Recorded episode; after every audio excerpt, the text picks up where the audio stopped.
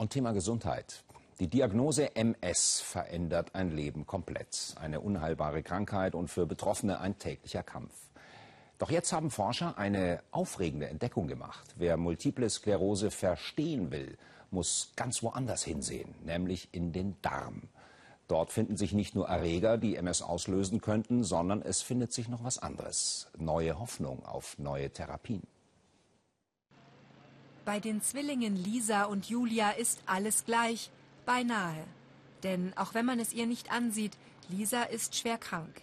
Die 23-jährige Studentin leidet an multipler Sklerose, einer bislang unheilbaren Erkrankung des zentralen Nervensystems. Vor gut drei Jahren begann die Krankheit quasi aus heiterem Himmel. Über Nacht wurde ich dann, sage ich mal, blind. Also ich konnte nichts mehr sehen, ich konnte nichts mehr erkennen. Es war schwarz-weiß, keine Farben, es war milchig. Und das waren so die allerersten Symptome, die ich hatte. Im Institut für Neuroimmunologie am Klinikum der Uni München untersuchen Forscher seit fünf Jahren eineiige Zwillingspärchen, bei denen einer MS hat und der andere nicht. Genetisch sind sie identisch, Unterschiede zeigen sich jedoch bei den Darmbakterien. Die Forscher übertrugen die Darmbakterien auf Mäuse. Das Ergebnis?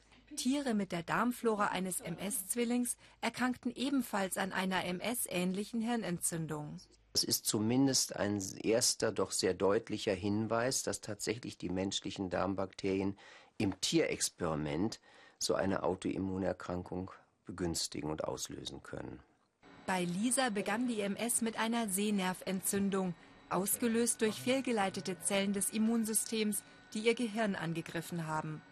Solch potenziell aggressive Zellen schlummern in jedem Menschen. Bei manchen werden sie aktiv, bei anderen nicht. Warum das so ist, dazu haben die Forscher jetzt eine vielleicht entscheidende Entdeckung gemacht.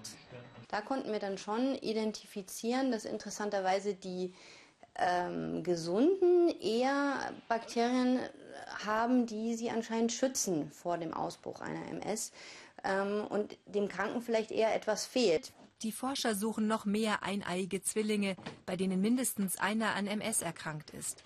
Denn nach den ersten spannenden Ergebnissen sollen weitere Untersuchungen folgen.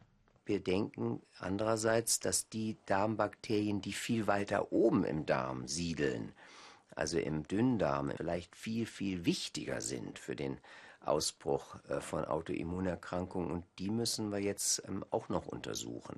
Lisa versucht, sich gesund zu ernähren, aber sie ist auch, was ihr schmeckt. Denn eine bestimmte Diätempfehlung aufgrund der Studie geben die Ärzte noch nicht.